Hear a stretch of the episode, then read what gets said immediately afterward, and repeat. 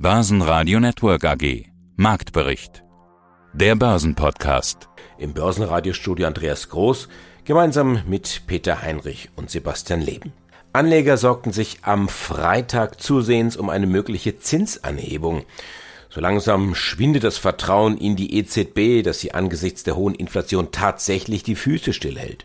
Eine Zinserhöhung in den USA scheint ohnehin bereits eingepreist. Stützend wirkt eine Bilanzsaison, die überraschend stark läuft. Einige Werte werden wir gleich analysieren. Schwach dagegen die News von Apple und Amazon schauen wir auch gleich drauf, genauso wie auf Facebook bzw. Meta. Sie hören Auszüge aus unseren Interviews mit Vorständen und Unternehmenssprechern von Palfinger und OMV aus Österreich, außerdem Unidevice und PSI Software aus Deutschland. Ja, und dann noch Andreas Scholz von der DFV Eurofinance und Jochen Stanzel von CMC. Alle Interviews hören Sie außerdem wie immer in voller Länge auf börsenradio.de und in der Börsenradio App. Sascha Flach ist mein Name. Ich arbeite auf dem Parkett in Frankfurt für die ICF Bank und wir betreuen um die 700.000 derivate Produkte. Und wir wollen mal wieder sprechen über die Themen, die in dieser Woche so angesagt waren. Es war eine EZB-Woche.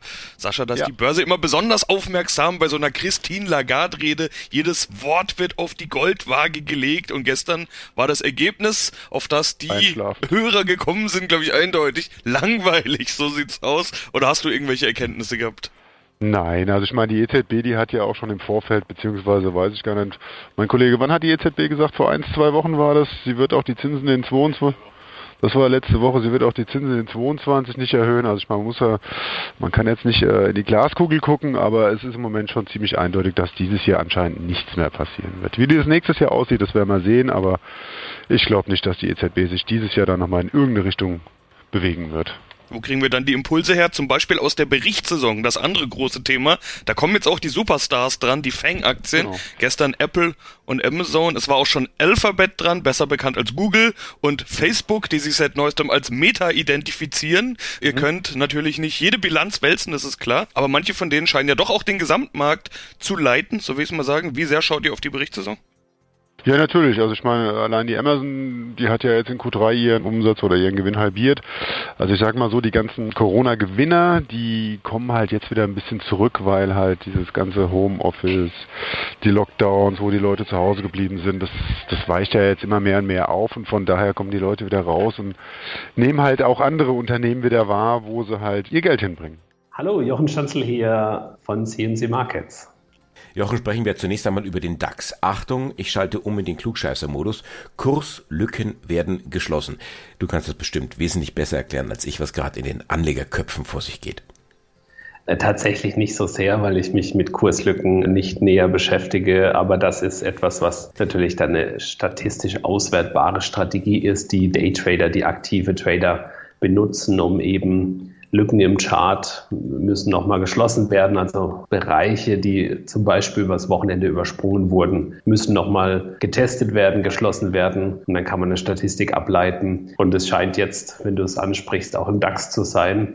Äh, tatsächlich ist das für mich äh, so weit weg, weil ich äh, sehr stark eben auf die laufende Bodenbildung achte.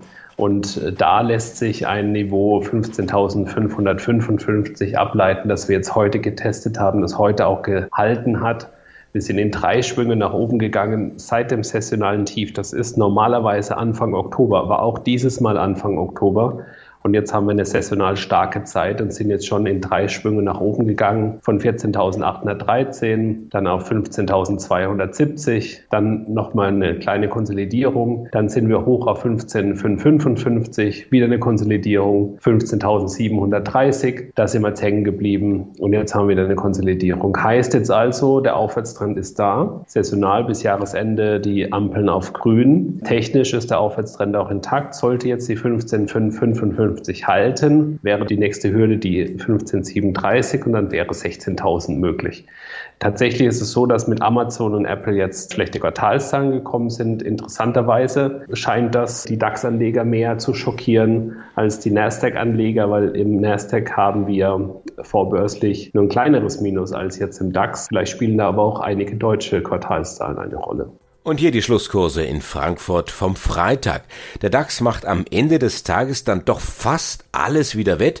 Er schließt mit einem Mini-Minus von 0,05 Prozent. Schlusskurs 15.687 Punkte. Beim MDAX relativ deutlich das Minus halbes Prozent abwärts. 34.851 Punkte. Daimler, so habe ich den Eindruck, trotz der Chipkrise und steigert den Gewinn. Das ist doch zumindest eine kleine Überraschung.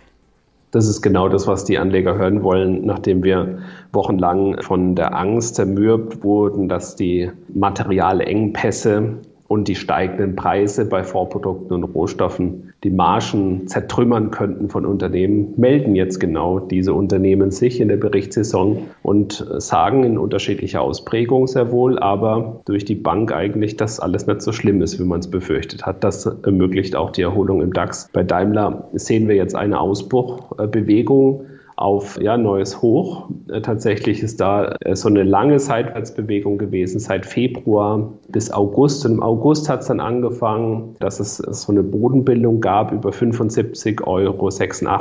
Da sind wir drüber und haben jetzt einen intakten Aufwärtstrend und jetzt eben der Ausbruch auf neues Hoch bestätigt diesen laufenden Aufwärtstrend bei Daimler. MTU, die Triebwerks- und Turbinenspezialisten, man könnte sagen, wen kümmert es, wenn man weniger Umsatz macht, wenn dann unterm Strich mehr hängen bleibt, oder? Ja, es scheint nach oben zu gehen. Wir haben jetzt auch die Airbus-Zahlen ähm, gehört und auch Airbus sagt eigentlich, okay, es, es geht wieder besser, aber besser ist halt nicht unbedingt so gut, wie es mal war. Und ich glaube, das sieht man ein bisschen auch bei MTU, die jetzt auch an der Bodenbildung gefeilt haben, so über den Sommer hinweg, dann aber jetzt im Beginn des Herbst auf tiefere Tiefs gefallen sind, unter 180 Euro gefallen sind. Jetzt haben wir ein bisschen eine Gegenbewegung von einem Bereich von leicht unter 180 jetzt auf 189, 42, aber diese Gegenbewegung ist nicht im Sinne einer neuen Bodenbildung, also eher eine bärische, ja, gucken wir mal, laufen wir nach oben, aber dynamisch sieht das hier bei MTU nicht aus. Insgesamt bleibt da so eine seitwärts-abwärts gerichtete Bewegung über die letzten, letzte zwei, drei Quartale. Mein Name ist Andreas Scholz vom Finanzplatz Frankfurt von der DFV Eurofinance Group. Oh ja, ja, wir haben ja noch ein schönes Thema. Die Deutsche Bank hatte ja Zahlen. In den USA gab es ja bei den Bankenbilanzen so einen richtigen Geldregen. Wir in Deutschland sind ja schon froh, wenn unsere deutsche Bankenlandschaft überhaupt einen Gewinn macht. Die Börsen reagierten jetzt enttäuscht auf die Zahlen der Deutschen Bank das liegt vielleicht auch daran, dass es bei den Kostensenkungen so ein bisschen Schlendrian gab. Was hat die Deutsche Bank verdient? Wie kamen die Bankenzahlen an? Ja, also guter Vergleich, das müssen wir natürlich hier machen, im Vergleich mit den Top-Playern. Ich würde mal sagen, mit der Champions League in den Vereinigten Staaten. Und wir haben ja hier drüber auch diskutiert. Vor drei Wochen haben wir das gemacht. Also die Zahlen solide. Immerhin der fünfte Quartalsgewinn in Folge. Das ist eine ordentliche Gewinnstrecke. Unter dem Strich bleiben übrig 194 Millionen Euro. Das ist ein Nettogewinn, der 7% höher liegt als im Vergleichszeitraum des Vorjahres. Risikovorsorge deutlich geringer, deswegen hat man den Gewinn ein bisschen nach oben gebracht. Aber nach Steuern bedeutet das nur eine Rendite von 1,4 Prozent. Sie haben, Peter, die Umbaukosten angesprochen. Also das Thema Kosten ist weiterhin ein Thema. Es sind etwas höhere Kosten angefallen. Man muss auch sagen, 90 Prozent der Kosten sind jetzt durch. So jedenfalls die Aussage von Christian Sewing. 90 Prozent unserer Umbaukosten. Und das ist ein Wort, sodass viele am Markt jetzt sagen können, jetzt kann der Blick nach vorne gehen Richtung 2022. Das Ziel von Saving ist ja 8%. 8% Rendite auf das Nachsteuerergebnis, da muss er noch ein bisschen was raufpacken. Und jetzt nochmal zum Vergleich zu den USA oder auch zu den Zahlen von der UBS, von der Bahnhofstraße in Zürich. Also, die Amerikaner waren deutlich besser im Investmentbanking, haben deutlich mehr verdient, weil sie, das muss man erklären, mehr Geschäft machen mit der Beratung in Sachen Fusionen und Übernahmen. Da ist die Deutsche Bank nicht stark, und da gab es diesen großen Geldregen. Die Deutsche Bank macht zwar auch Investmentbanking, aber mehr im Anleihegeschäft. Und da kann man gut verdienen, aber eben nur solide gut und nicht so extrem stark verdienen, wie es äh, Goldman Sachs, Morgan Stanley oder JP Morgan gezeigt haben. Und deswegen waren die Börsianer, ich würde nicht sagen enttäuscht, viele haben Gewinne mitgenommen, die große Fantasie fehlte vielleicht und deswegen hat die Aktie nicht wirklich stark performt. So eine kleine Randbemerkung noch von mir, fand ich positiv, also Richtung Nachhaltigkeit genau die richtige Meldung. Die Deutsche Bank zahlt bis zu 1000 Euro Aufwandspauschale für das Homeoffice. Also Beschäftigte können künftig 40 Prozent der Arbeitszeit außerhalb des Büros arbeiten. Wer zwei Tage mobil arbeitet, also da kann man ja noch unterscheiden zwischen Homeoffice und Mobile Working, erhält einfach eine Pauschale. Das ist doch mal eine Idee. Auch was für die Umwelt, oder? Ja, das ist sicherlich auch ein Umweltthema. Es zeigt, dass Arbeiten hat sich hier in Frankfurt am Finanzplatz komplett verändert. Es sind immer noch sehr, sehr viele Bankerinnen und Banker im sogenannten Homeoffice. Formal juristisch sollte man ja sagen, im mobilen Arbeiten, völlig richtig. Und darauf reagieren die Banken. Man fragt sich nur, wohin mit den ganzen Großraumbüros. Das ist ein Thema, weil vieles ist im Moment leer, wird gar nicht mehr so genutzt. Ist auch ein Kostenthema. Aber wo wir beim Thema Nachhaltigkeit sind, da hat die Deutsche Bank trotzdem ein Problem mit der Tochter DWS, ist jetzt ein ganz anderes Thema. Man muss aufpassen, dass man immer glaubwürdig bleibt und da hat die Deutsche Bank immer noch zumindest ein Kommunikationsproblem. Das führt jetzt zu weit. Aber in the long run muss man sagen, das Thema mobiles Arbeiten, das Thema Arbeitswelten hat Folgen natürlich, weil man weniger hin und her fährt und reist. Das ist zumindest ein gewisser, guter und positiver Beitrag zum Thema Nachhaltigkeit und Sustainability. Mein Name ist Christian Pahl, ich bin Vorstandsmitglied der Unidevice AG. Sie haben gesagt, schwierige Visibilität. Ich will es mal auf den Punkt bringen. Fällt das Weihnachtsgeschäft ins Wasser? Also aus heutiger Sicht muss ich sagen, fällt es ins Wasser, weil ich eben nicht sagen kann, es ist für mich deutlich, dass es im November besser wird. Also insofern habe ich das heute auch in einer Corporate News um, um 9 Uhr so veröffentlicht, damit die Aktionäre wissen, wie die Lage ist, nämlich kaum einschätzbar. Ja, November steht vor der Tür, der ist schon unheimlich wichtig mit Black Friday und Cyber Monday. Das ist ja im Elektrogerätebereich sehr wichtig als Marketingaktionen. Da wird viel Ware verkauft, im Grunde genommen mehr als an Weihnachten. Und ja, also ich kann jetzt heute nicht sagen, dass wir ein gut laufendes Weihnachtsgeschäft abwickeln können. Diese positive Visibilität habe ich leider heute nicht. Mhm. Jetzt hatten Sie ja Anfang September quasi in dieser Euphorie, wenn ich es richtig verstehe, die Gewinnprognose angehoben von 3,8 ja. Millionen auf mehr als 4 Millionen. Jetzt dieser Sand im Getriebe der Lieferketten. Ich weiß, es ist ein schiefes Bild, aber egal, äh, kann sich jeder was darunter vorstellen. Was bedeutet das jetzt wieder für die Prognose? Müssen Sie die jetzt wieder zurücknehmen? Ja, also deutlich, leider. Es tut mir auch sehr leid. Das ist wirklich wie im Februar und März letzten Jahres. Im Februar enorm Margenverbesserung. Ja, sehr gute Situation. Und im März kam dann diese unbekannte neue Situation letzten Jahres und so war es jetzt auch im September. Die erste Septemberwoche super. Wir waren gut lieferfähig, haben sehr hohe Preise bekommen und waren dann in unserem ja sehr schnell drehenden Geschäft auf mal Mitte September, sagen wir mal so ab ja so 12. bis 15. in dieser neuen Situation, dass die Distributoren auf einmal nicht mehr lieferfähig waren. Insofern, wir haben jetzt, sagen wir, rund 2,5 Millionen Nachsteuerergebnis, Periodenüberschuss für neun Monate. Da wird im vierten Quartal noch etwas hinzukommen. Äh, wir sind ja nach wie vor trotzdem profitabel, aber wir werden in jedem Fall nach heutiger Sicht unter dem Gewinn des Vorjahres liegen. Ich möchte aber gerne die Dividende stabil halten. Wir haben ja auskömmlichen Bilanzgewinn, sodass die Aktionäre wissen, dass zumindest ich von meiner Seite aus heutiger Sicht gerne es dann bei der nächsten HV so vorschlagen werde, die Dividende stabil zu halten. Bei 12 Cent. Richtig. Ja, einen schönen guten Nachmittag. Mein Name ist Reinhard Florey, der Finanzvorstand von der OMV. Und ich freue mich, Ihnen heute ein bisschen was über die Ergebnisse, die wir heute dem Markt veröffentlicht haben, über unser drittes Quartal und über die Zahlen in den ersten neun Monaten dieses Jahres zu erzählen. Sie befinden sich in Ihrer Transformation, über die wir schon einige Male gesprochen haben, eher weg vom klassischen Ölkonzern hin zu mehr Chemie. Jetzt ist das Dasein als Ölkonzern in einem Rohstoffjahr wie 2021 eigentlich auch ganz attraktiv, oder? Ja, wir sind uns sicherlich unserer Verantwortung bewusst, als Öl- und Gaskonzern hier zu einer Veränderung beizutragen. Dazu ist es natürlich auch wichtig, dass man die Cashflows mitnimmt in einer wirtschaftlichen Situation des Aufschwungs, um diese Transformation zu ermöglichen. Und es sind genau die Unternehmen, die dann in der Lage sein werden, eine größere Veränderung herbeizuführen, die in dieser Industrie auch den entsprechenden Beitrag bringen.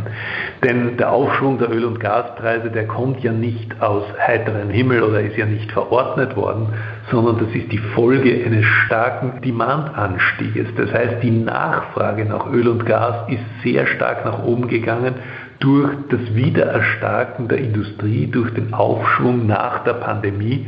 Und hier sind natürlich große Expansionsbestrebungen und Aufholbedarf in der Industrie da und da muss die entsprechende Energieleistung auch gebracht werden. Diese Energieleistung kann eben zurzeit noch nicht von ausschließlich erneuerbarer Energie gebracht werden. Deshalb braucht es in Zukunft auch stärker insbesondere den Beitrag von Gas.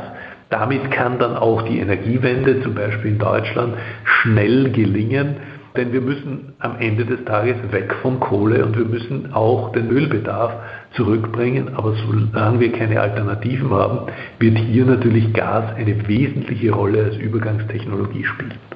Ja, die Preise dort sind ordentlich gestiegen, davon profitieren auch Sie. Die Ergebnisse hatten Sie schon angesprochen. Nach neun Monaten sind es 2,13 Milliarden Euro. Vor einem Jahr war da Verlust 468 Millionen. Es wurde aber in der Pressemeldung auch gleich hinzugefügt, dass vor allem der Bereich Chemicals und Materials gut performt hat. Äh, waren also die gestiegenen Öl- und Gaspreise gar nicht ausschlaggebend für diesen Erfolg? Sie haben uns geholfen, unser Upstream-Business auch sehr gut dastehen zu lassen. Also das muss man auch wirklich lobend erwähnen. Die Kollegen und Kolleginnen, die hier arbeiten, haben ganz tolle Arbeit geleistet. Aber es stimmt, der größte Beitrag über die ersten neun Monate dieses Jahres kommt aus Chemicals und Materials. Und das erfüllt uns natürlich mit Freude und Stolz, weil wir ja im letzten Jahr, und das war ein schwieriges Jahr, eine große Transaktion mit dem Erwerb von zusätzlichen 39 Prozent der Borealis, die uns jetzt dann zu 75 Prozent gehört, gemacht haben. Das war sicherlich durchaus wagemutig im letzten Jahr, das zu tun. Wir werden in diesem Jahr direkt belohnt mit guten Ergebnissen, mit guten Cashflows und mit einer Basis, die für weiteres Wachstum, für weitere Stärkung der Chemie in unserem Bereich sehr, sehr gut geeignet ist. Das ist ganz wichtig. Wir gehören zu den Unternehmen, die die Möglichkeit haben, auch einen anderen Weg als nur in der Energie zu wachsen gehen können. Und dafür ist die Chemie ein Bereich, der sehr hohe Nachfrage und sehr gutes Wachstumspotenzial auch in der Zukunft hat, ausgezeichnet geeignet. Apple. Ja, offensichtlich bekommt jetzt auch Apple zunehmend Gegenwind durch die weltweite Lieferkettenproblematik und das vor Black Friday, Cyber Monday, Singles Day, ganz zu schweigen vom Weihnachtsgeschäft. Ungünstiges Timing, oder? Ist tatsächlich, Apple ist, setzt ja auch auf die Chip-Produktion in-house. Das ist ja etwas, was ja dazu führt, dass sie vielleicht unabhängiger werden könnten. Aber eine Inhouse-Produktion braucht ja auch Vorprodukte, Silizium, alle möglichen Materialien, die ja an sich für sich betrachtet auch wieder knapp sind. Aber wir sehen an der Wall Street diesen starken Bullenmarkt. Der DAX hat sich ja abgehängt von diesem, also läuft seit einigen Wochen wieder schlechter, macht das gar nicht mehr mit. Wenn man nur die Wall Street betrachten würde, dann könnte man auf die Idee kommen, dass es sämtliche Probleme gar nicht mehr gibt. Und das sieht man auch in der Apple-Aktie im großen Bild. Sehen wir da so ein Trendfortsetzungsmuster. Hatten ja auch vor den Quartalszahlen fast ein neues Hoch gehabt, fast ein neues Allzeithoch. Das dürfte jetzt erstmal abgehakt sein, dass wir das attackieren, weil die vorbörslichen äh, Kurse negativ sind, nachbörsliche Reaktion auf Quartalszahlen schlecht war.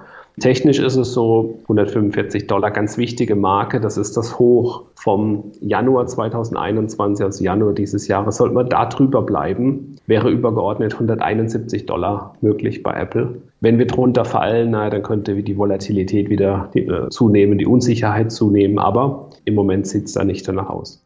Sprechen wir noch über Amazon. Zahlen das eine und was ich auch total spannend finde, Jeff Bezos will eine private Raumstation bauen. Soll er tun, könnte man sagen. Die ISS geht ja bald in Rente, aber die Chinesen sind bald einsatzbereit. Indien bastelt angeblich auch eine Raumstation, neben etlichen anderen Nationen. Also Gerhard Polt, der große Comedian, der würde jetzt fragen, braucht's das? Muss das sein? Braucht es das?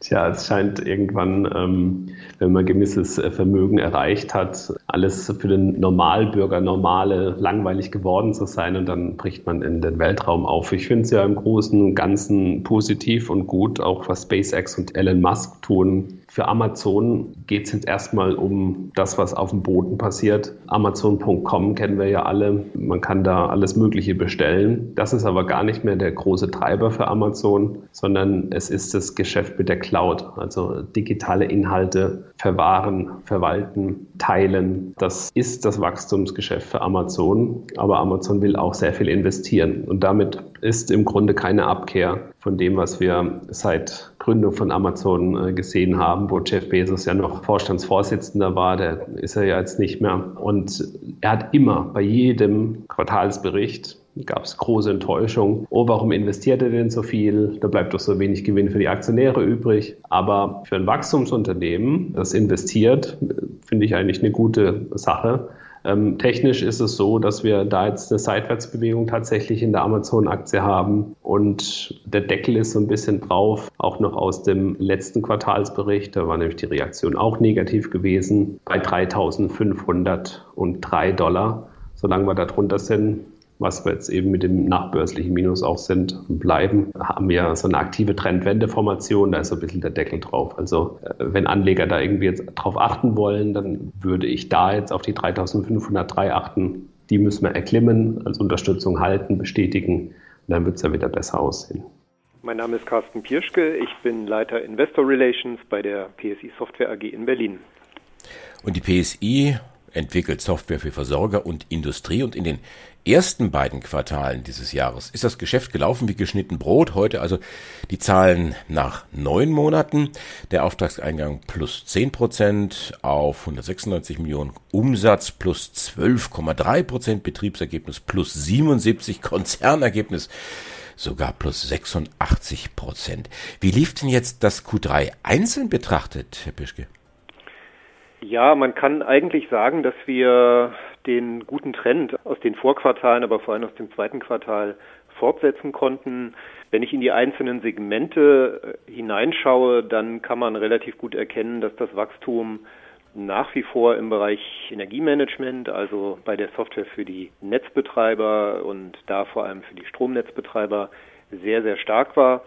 Das Industriegeschäft, da geht es um die Stahlherstellung, also die Automatisierung von Stahlwerken, Maschinenbau, Automobilproduktion und Logistik, hat aber im dritten Quartal aufgeholt. Sie hatten mir nach den Halbjahreszahlen, hatten Sie gesagt, Sie erwarten einige sehr schöne Großaufträge aus der Stahlindustrie. Sind die dann auch so gekommen, so sehr schön? Teilweise muss man sagen, insbesondere der größte dieser erwarteten Aufträge wird voraussichtlich jetzt formal im vierten Quartal verbucht werden können. Ich sage es mal so. Wir sind uns da recht sicher. Es gibt aber jetzt noch nicht die verbindliche Unterschrift. Wir haben im dritten Quartal ähm, einen der erwarteten Aufträge geholt. Das war jetzt aber nicht der größte und das ist dann vielleicht auch ein bisschen die Erklärung, warum wir zwar was den Ausblick angeht, ein bisschen stärker formuliert haben, aber jetzt nicht äh, die Zahlen hochgenommen haben oder ähnliches. Guten Tag, mein Name ist Felix Strohbichler, ich bin CFO der Palfinger AG. Jan Palfinger stellt heute ein neues Rekordjahr in Aussicht. Woran liegt's? Corona-Nachholbedarf, Zusatzboom, Hochkonjunktur, besserer Vertrieb. Ja, und der Vergleichszeitraum ist ja jetzt, also 2021 und das Rekordjahr 2019. Ja, es sind all diese erwähnten Faktoren. Wir haben naturgemäß einen starken Rückenwind vom Markt und das ist nicht nur ein Aufholeffekt. Wir bedienen ja mit unseren Lösungen auch einige Megatrends, speziell was das Thema Construction, Recycling betrifft. Nur als Beispiele. Und hier haben wir zum einen eine sehr, sehr gute Marktentwicklung basierend auf dem allgemeinen Konjunkturhoch, aber gleichzeitig auch unterstützend diese Megatrends, die ganz klar den Bedarf nach unseren Produkten und Lösungen auch mittelfristig und langfristig treiben. Was ist denn Construction Recycling und ist es wirklich ein Megatrend? Construction ist der Megatrend derjenige, dass es zu wenig Wohnraum gibt und für uns ist ja im Wesentlichen nicht maßgeblich das Skyscraper, das Hochhaus, das dann mit äh, Turmdrehkranen und größeren Maschinen äh, gebaut wird, sondern für uns ist im Prinzip relevant ein Gebäude mit äh, bis zu fünf Stockwerken, wo es darum geht, Ziegel zu transportieren, Baumaterialien zu transportieren. Es ist im Wesentlichen die Baustofflogistik der Treiber für unsere Lösungen. Des Weiteren sind naturgemäß unsere Produkte dann auch gefragt, wenn es darum geht zu renovieren, beispielsweise bei einem Fenstertausch heben Sie idealerweise mit einem Ballfingerkran die neuen Fenster ins dritte Stockwerk etc. Und all diese Dinge passieren derzeit massiv, zum einen getrieben über den Bedarf nach weiterem Wohnraum, aber auch getrieben dadurch, dass naturgemäß viele Menschen derzeit das Bedürfnis haben, ihr Angespartes in Betongold zu gießen und jetzt auch sehr stark investieren in das Thema Renovierung ihrer bestehenden Immobilien. Wir sehen auch ganz klar in den Auftragsbüchern unserer Kunden aus der Bauindustrie, die sind auf zwei Jahre gefüllt und die sind extrem optimistisch, auch was die Jahre danach betrifft. Ja, man sieht es ja auch an den Immobilienpreisen. Allein in Österreich und in Deutschland dieses Jahr allein schon 20 Prozent zugenommen. Hochkonjunktur überall. Wo genau noch? In welcher Branche? In welchem Segment bei Ihnen und auf welchem Kontinent? Also es geht eigentlich quer durch alle Kontinente, um mit dem regionalen äh, Split zu beginnen. Wir haben in Europa durch die Bank ein sehr, sehr positives Umfeld, USA getrieben, naturgemäß auch durch die in Aussicht gestellten Investmentprogramme der Regierung. In Asien haben wir in China nach wie vor ein gutes Umfeld. In den anderen asiatischen Staaten ist es etwas schwieriger. Dort ist der Covid-Impact in der Wirtschaftsentwicklung klar zu spüren. Dennoch ist es uns beispielsweise jetzt gelungen, im dritten Quartal einen größeren Auftrag in Thailand an Land zu ziehen. Also auch in dieser Phase gelingt es uns hier, unsere Umsätze in dieser Region zu steigern. Lateinamerika hat die höchsten Wachstumsraten. Hier gibt es zwar im Wesentlichen keine Investitionsprogramme, aber einfach durch diesen großen Bedarf an, an Rohstoffen entsteht entsteht hier ein, eine riesige Wachstumswelle, speziell in Brasilien, aber nicht nur in Brasilien. In Russland ist es so, dass zwar an und für sich die Fundamentaldaten nicht so positiv wären, allerdings steuert die Regierung dagegen mit äh, Konjunkturprogrammen, speziell jetzt auch in Richtung der Lkw-Industrie und ein Lkw ohne einen Aufbau, in welcher Form auch immer, ist ja kein nutzbares Produkt. Insofern partizipieren wir von diesen Programmen mit und des Weiteren schlägt sich in Russland ganz stark auch das positive Momentum der Holzindustrie zu Buche. Das heißt, wir haben hier einen großen Anteil am Umsatz durch unsere Holzkrane und die boomen derzeit extrem. Aus Ryder wurde Twix, aus Karstadt Arcandor, aus Google Alphabet und aus Facebook Meta. Das Metaverse lässt grüßen. Das ist eine schöne Herleitung. Ähm, tatsächlich fragt man sich ja bei Facebook oder Meta, ist das jetzt Ablenkung von schlechter PR oder baut sich Facebook hier wirklich einen Burggraben? Ich tendiere zu letzterem, weil natürlich Facebook auch mit alternder Nutzerstruktur, auch Facebook selbst zu tun hat. Sie haben es zu tun mit diesen immens rasant sich verändernden Nutzertrends, gerade bei jungen Leuten Gestern war es Pinterest, dann ist Instagram und dann ist innerhalb kürzester Zeit TikTok an die Spitze gekommen und das kann auch Facebook sehr schnell treffen, obwohl die ja mit WhatsApp, dem Messenger, eben genannt Instagram und Facebook ja so eine Familie an Apps haben, wollen sie in Zukunft eben stärker noch investieren in den Bereich Augmented und Virtual Reality. Das ist im Übrigen auch nichts Neues für Facebook. Äh, die Oculus Quest gibt es ja bereits in der zweiten Ausführung, ist jetzt die Oculus Quest Pro. Die Meta Quest Pro heißen wird in Zukunft vorgestellt worden in dieser Woche.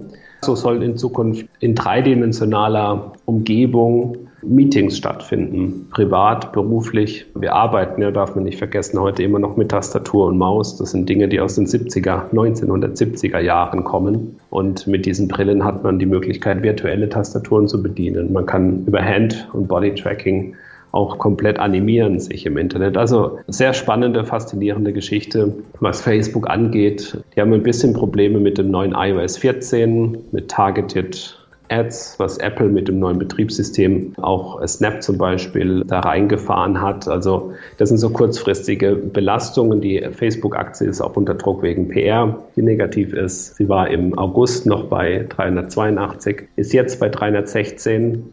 Wichtige Unterstützung ist bei 304,65 Dollar. Solange die hält, wäre der Ausbruch über diesen alten Widerstand da war im August 2020 noch ein Widerstand, diese 304,65 und wir sind jetzt drüber. Wir sind bei 316,86. Also solange wir über 304,65 bleiben, haben wir eine Trendfortsetzungsformation im großen Bild und der Impuls kommt noch aus dem letzten Jahr. Nach oben wäre da 408 Dollar möglich, wenn wir 304 Dollar halten. Ein Rutsch drunter unter die 304. Da wird das Ganze wieder in die Waagschale legen, ob das sich der Trend hier bei Facebook oder jetzt in Zukunft Meta fortsetzen wird. Börsenradio Network AG. Marktbericht. Der Börsenpodcast.